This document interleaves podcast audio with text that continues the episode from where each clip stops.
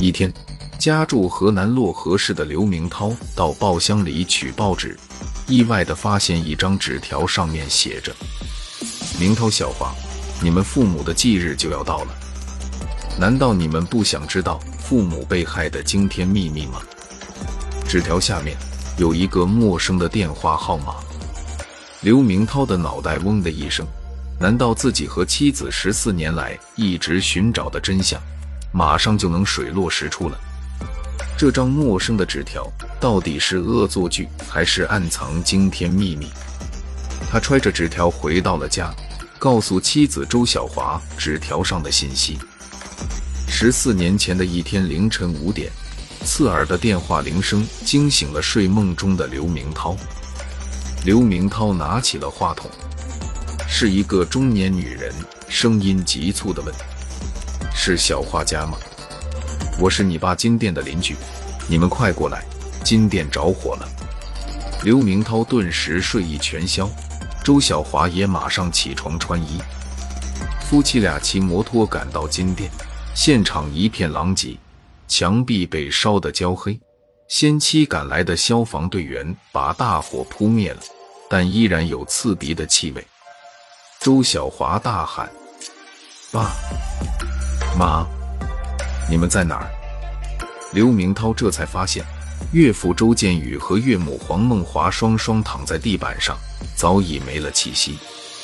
周小华哭晕在地。周小华的父亲周建宇是漯河市的致富能手。上世纪八十年代初就辞职下海，多年打拼积累了几百万财富。后来，周建宇回到家乡，在漯河市汇源区老街开了一家金店，和妻子黄梦华、女儿周小华起早贪黑，苦心经营金店，生意终于渐渐红火起来。就在这年国庆节，夫妇俩高高兴兴地把女儿周小华嫁了。女婿刘明涛高大英俊，为人诚恳正直，深得周建宇夫妇的喜欢。在等待警察到来之际，刘明涛仔细查看时，闻到一股汽油味，这让他的心头一震。难道是有人故意纵火？按常理，一般人不会在家里放汽油的。漯河市会员区公安局副局长杨威带着民警来到事发现场。经过现场勘查，初步断定为火是由电源插座引起的，这让刘明涛非常诧异，因为金店门口根本没有电源插座，怎么可能是电源起火呢？何况现场有明显的汽油味。我爸做事一向很小心，每晚睡觉前都要仔细检查一遍，绝不可能是自然起火的。周小华哭着对警方说。警方表示，如果真是人为纵火，他们一定会早日抓到真凶。父母突然遇害，周小华万分悲痛，连续几天不吃不喝。八十岁的奶奶听说儿子儿媳被大火烧死后大病不起，还在上小学的弟弟周磊天天哭着要爸爸妈妈。警方迟迟没有答复，刘明涛如坐针毡。处理完岳父母的后事后，刘明涛向妻子保证，一定会找到真凶，让冤死的岳父母瞑目。然而，怎么做才能找到真凶？金店的首饰没有被偷，对方显然不是谋财。岳父母生前到底和谁有不共戴天之仇，才招致杀身之祸？刘明涛一无所知。尽管岳父母感情深笃。性格乐观，而且金店生意一直很好，按理说不会有自杀倾向。但刘明涛还是不肯放过任何一条线索。他走遍了附近所有的汽油站，他们都说没有卖散装汽油给周建宇夫妇。看着妻子天天以泪洗面，小舅子周磊不肯上学，天天在家要爸爸妈妈，刘明涛的心里很不是滋味。他辞掉了工作。细心照顾好妻子和小舅子，一有时间就往公安局跑。但是每次去公安局，得到的答复都是要等待消防部门最终的鉴定结果才能正式立案。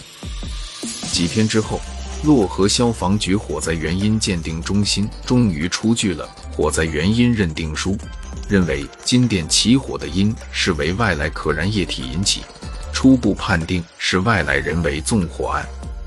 当然，也不排除周建宇夫妻俩或其中一方自己点燃汽油自杀。这样的鉴定结果，让这场大火显得更加扑朔迷离，也意味着刘明涛夫妇要经历一场漫长但很可能永远无法找到真相的官司。看到一天天消瘦下去、夜夜噩梦的妻子，刘明涛心如刀割，心想着无论如何也要找到事情真相。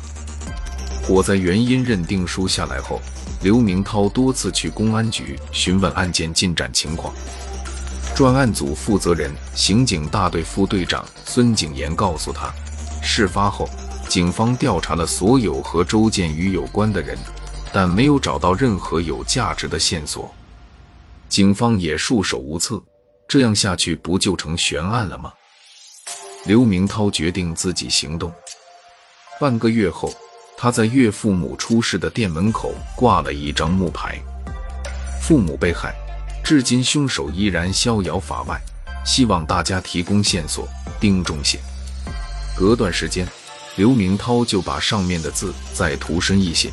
但转眼两年过去，除了一些图财的诈骗电话外，刘明涛没收到任何有用的线索。想到凶手纵火后马上逃离现场，金店的财物也安然无恙，刘明涛隐隐觉得。放火烧死岳父母的凶手可能不是等闲之辈，这里面一定有大阴谋。事发两年之后，刘明涛和妻子重新装修店面，将金店改成了粮油店。隔年，周小华生了儿子，弟弟周雷考上了初中，妻子的眉头终于舒展开来。时间流逝会将伤痛慢慢抹去。现在的人得向前看，努力过好自己的生活。刘明涛暗暗祈祷，案件终有一天能水落石出。如果万一成了谜案，那他也应该和妻子好好生活，因为他们还有孩子。